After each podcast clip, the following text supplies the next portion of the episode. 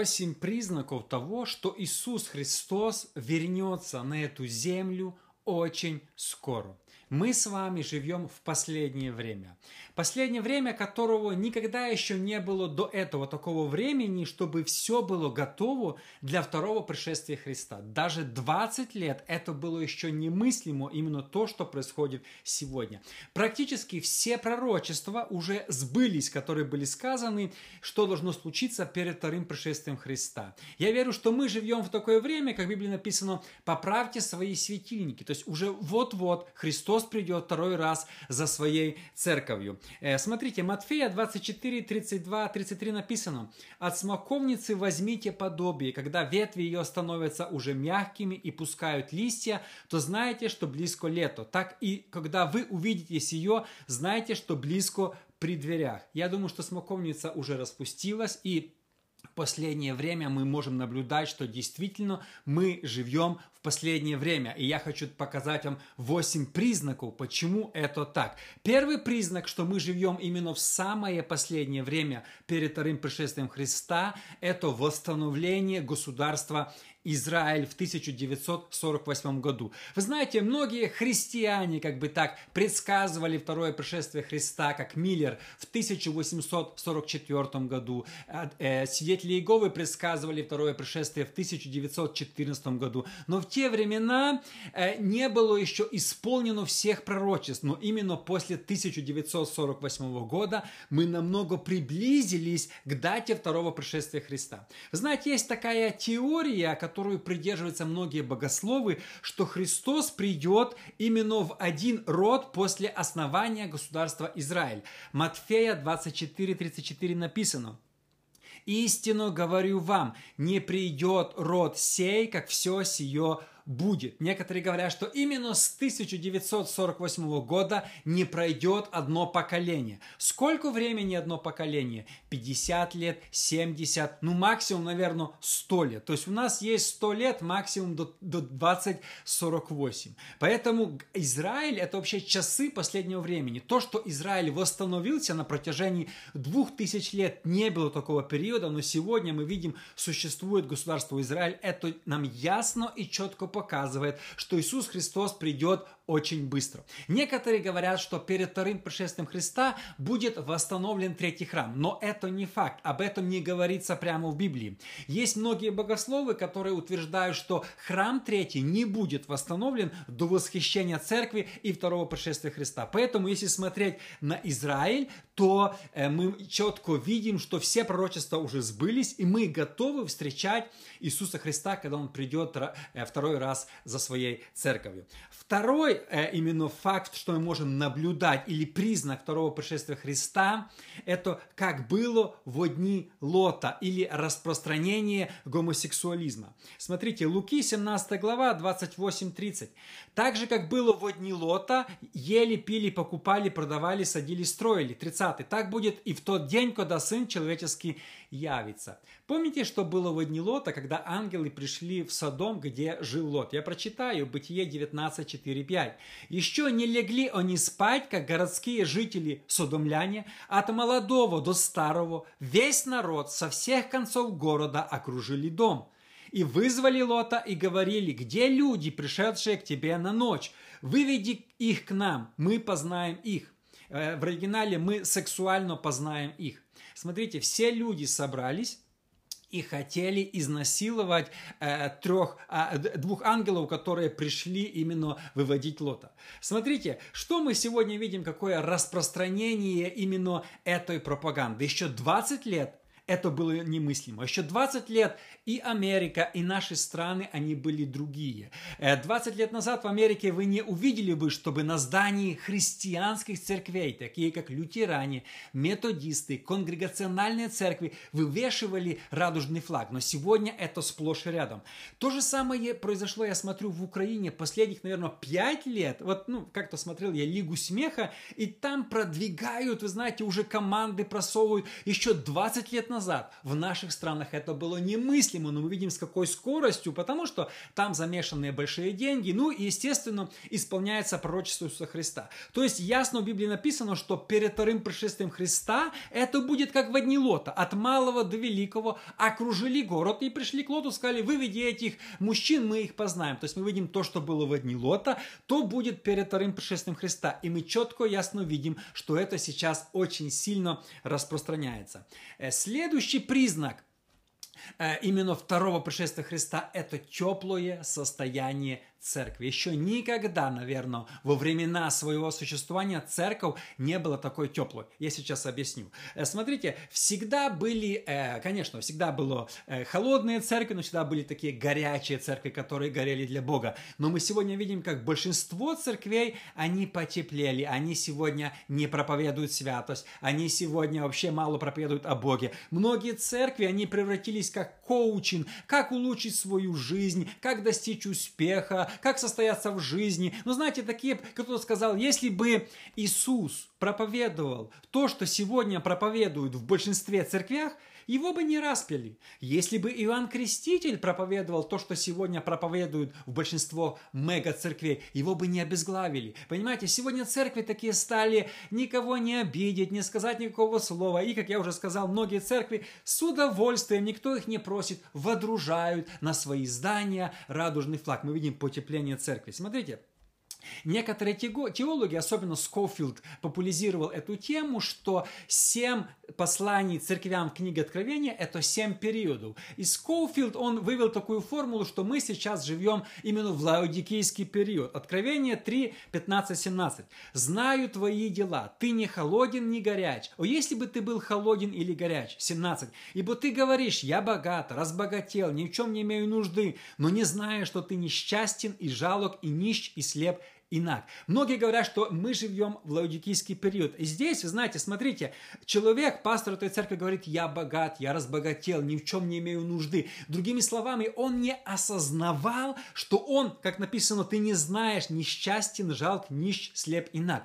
Когда люди не осознают, в каком они состоянии находятся, они думают, все хорошо, все нормально, мы проповедуем. Оказывается, они уже давно ничего не проповедуют. Поэтому, смотрите, многие грехи, которые которые сегодня вошли в церковь, 20 лет назад были немыслимы. Я много говорю здесь на своих программах о разводе. Понятно, что Бог прощает, когда человек разводится, но сегодня о другом. Я рос Пятидесятнической церкви у нас не было за всю историю церкви ни одного развода. Развод был матерным словом. В церкви его не употребляли. Это было исключение из правил. Сегодня мы видим, как развод захлестнул многие церкви. Служители развелись после этого, не оставляют служения ни на день, продолжают проповедовать и рассказывают сказки. Бог меня моментально простил, а вы все фарисеи. Мы видим, как этот грех пришел. Мы сегодня наблюдаем, когда в церквя проник грех, когда пастор может три года жить в блуде, еще в каких-то других грехах, в это время вести церковь и скрывать свои грехи. Мы все больше и больше видим абсолютное потепление. И знаете, самое интересное, когда я снял видео об одном пасторе, который э, три года жил в блуде, пока жена не раскрыла, в это время вел церковь, то многие наши русские и украинские пастора начали возмущаться. Не суди, судим не будешь. Я думаю, кого вы покрываете? Блудника, который три года, представляете, тут с женой поссорился, бежишь быстрее мириться, потому что я не могу стать на проповедь, если я не помирился с женой. А, а тот человек три года изменяет втихаря, скорее всего, он же потерял спасение. Если его Дух Святой не, не обличает, совесть его не осуждает, понимаете? Но сегодня мы говорим, Ничего страшного, нормальный человек. Главное, что он авторитетный, у него большая церковь. В церковь проник грех. Грех начинает чувствовать себя комфортно в церкви. Это теплое состояние. Луки 18.8. Но Сын Человеческий, при, придя, найдет ли веру на земле? Иисус предупреждал, что в последнее время перед Его вторым пришествием будет большое охлаждение церкви. Большое охлаждение. Но мы должны быть горячие. Это признак для нас. Если мы видим такое охлаждение, служение, когда люди мало проповедуют о Боге, мало горят для Бога. Многие христиане номинальные. Сегодня даже среди наших пятидесятников, баптистов, люди ходят в церковь, приняли водное крещение, дома ругается матом, избивает жену, смотрит порнографию, изменяет жене, выпивает, и потом, ой, мы христиане. Номинальное, теплое состояние церкви – это предсказание нам того, что скоро Христос придет, потому что потепление, потепление – это большой признак, что это перед вторым пришествием Христа. Следующий очень серьезный признак – это эпидемии. То, что мы сейчас с вами имеем, то, что мы сейчас проходим, это реальный признак. Понятно? Некоторые преувеличивают, некоторые там разные есть э, конспир... э, ну, э, теории заговора, люди говорят, это это или это. Но понятно, что бы там ни было, это признак последнего времени. Никогда еще в истории церкви, 2000 лет, не было такого периода, чтобы церкви были закрыты в один день по всему миру. Такого такого не было. В истории мира, в истории Канады, скажем, Америки, Австралии не было такого случая, чтобы пасторов арестовывали за то, что они проводили служение. Я снимал несколько съемок, особенно про Канаду, э, когда пастора Артура Павловского э, пришли в церковь за то, что он проводил служение, и других просто арестовывали. Джим Коттес отсидел 35 суток просто, что проводил служение, даже соблюдая дистанцию. Такой парадокс. Казино в Лас-Вегасе открыто, церкви закрыли. В Калифорнии губернатор говорит, что э, можно стрип-клубом быть открытыми, церкви закрытыми. А если пастора проводили служение, их приходили и арестовывали. Тот же Родни Ховард Браун был арестован тоже, правда, через день его отпустили. То есть такого еще никогда не было. И смотрите, эпидемия – Э, Матфея 24, 6, 8. «Также услышите о войнах и о военных слухах. Смотрите, не ужасайтесь, ибо надлежит всему тому быть. Но это еще не конец. Ибо восстанет народ на народ, и царство на царство, и будут глады, моры и землетрясения по местам. Все это начало болезней начало болезней. То, что мы сейчас наблюдаем, новые болезни, Библия об этом предупреждает, что это будет перед вторым пришествием Христа. Как ни странно, смотрите, две тысячи лет прошло, миллиарды денег тратятся на медицину, и человечество оказалось бессильным, да, побороть это, оказалось, ну, не в состоянии справиться, потому что Библия предупреждает, это будет перед вторым пришествием Христа. Пятый признак, что Иисус Христос скоро придет, это тотальный контроль. Смотрите, Откровение 13.17. «И что никому нельзя будет ни покупать, ни продавать, кроме того, кто имеет начертание или имя зверя, или число имени его». Еще 30 лет назад я как-то рассказывал, что когда я был маленький, эм, ну, я думал, ну, при антихристе нельзя будет покупать и продавать. Да что у нас огород свой, полный погреб э, картошки, закаток, еще другого всякого. Зачем нам этот антихрист? Мы без него пару лет проживем.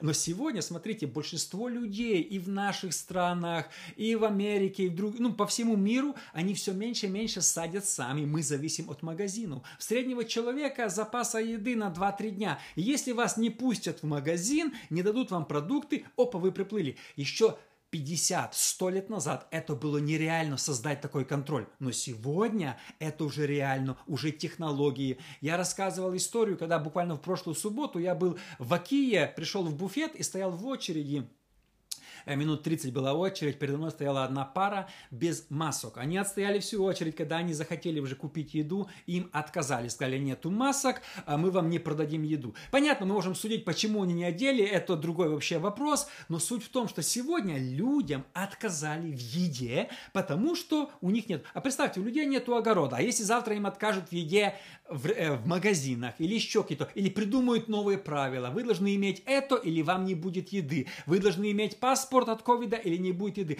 То есть тотальный контроль, которого раньше ну, немыслимо было. Технологии, это, знаете, телефоны, людей контролируют, где вы находитесь это как бы тоже подготовка к тому, что это все реально, чтобы Иисус Христос пришел, потому что мы видим, что это исполняется. Никому нельзя будет ни покупать, ни продавать. Ну, даже тысячу лет назад многие люди жили себе в деревнях, они даже понятия не имели, никогда не ходили в другие города, садили, даже люди за моей, э, моей бабушки времена люди даже одежду себе сами делали. Они вообще не нуждались покупать и продавать. Но сегодня мы видим, когда человечество зависит от покупать и продавать, то реально сделать контроль этого дела.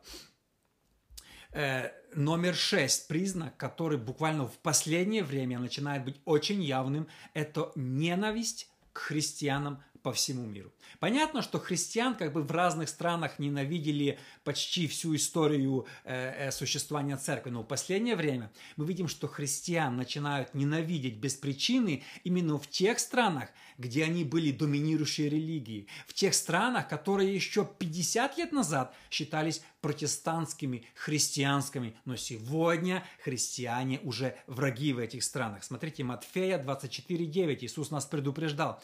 «Тогда будут предавать вас на мучение и убивать вас, и вы будете ненавидимы всеми народами за мое имя». Вы будете ненавидимы, христиан будут ненавидеть. Недавно в школе в Америке уволили учителя-христианина за то, что он отказался назвать девочку мальчиком. Э, была девочка, потом она сказала, что она уже мальчик, а он отказался произносить, что это он, говорил, что это она. За это его уволили. В городе Портланд закрыли хлебопекарню и дали штраф в 136 тысяч долларов за то, что к ним пришли две лесбиянки, чтобы они спекли торт на свадьбу, две женские фигурки. Христианская пекарня отказалась, сейчас они обанкрочены и на них висит большой штраф, который они не в состоянии заплатить. То есть многие ненавидят э, христиан. Я слышал, что многие магазины, особенно Target в Америке, объявил, что он скоро прекратит принимать, продавать книги, в которые осуждают гомосексуализм и трансгендеров. Но смотрите, в Библии же прямо все говорится. Это говорит, что скоро, возможно, Библию запретят как книгу ненависти, ее могут запретить в магазинах. Это было немыслимо. Сегодня многие христиане обвиняют в ненависти. Я видел интервью одного американского политика, и она сказала,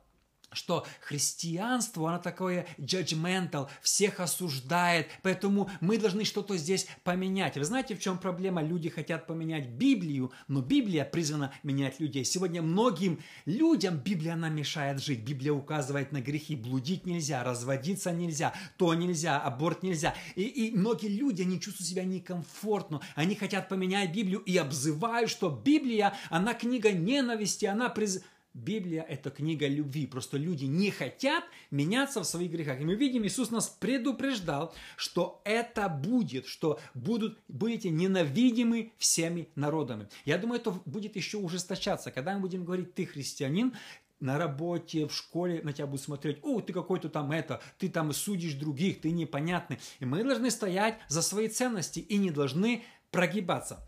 И номер семь мировое правительство. Э, написано, что будет э, мировое правительство в последнее время. Многие себе представляют, что будет один правитель, но это не совсем возможно точно. Мировое правительство – это, возможно, мировая система. Сегодня уже есть организации и структуры, как мировое правительство, которые издают указы, и все страны их слушаются. Не обязательно один человек, есть одна система. Тот же ООН, да? Ну, толком они ничего не делают, когда в Нигерии там или в других странах убивают христиан сегодня, он молчит, но тут, когда начинается там э, пандемия, он начинает рассказывать. Та же организация здраво, по здравоохранению. Кстати, кто-то хорошо подметил, что эту организацию, Всемирную организацию здравоохранения, никто не выбирал.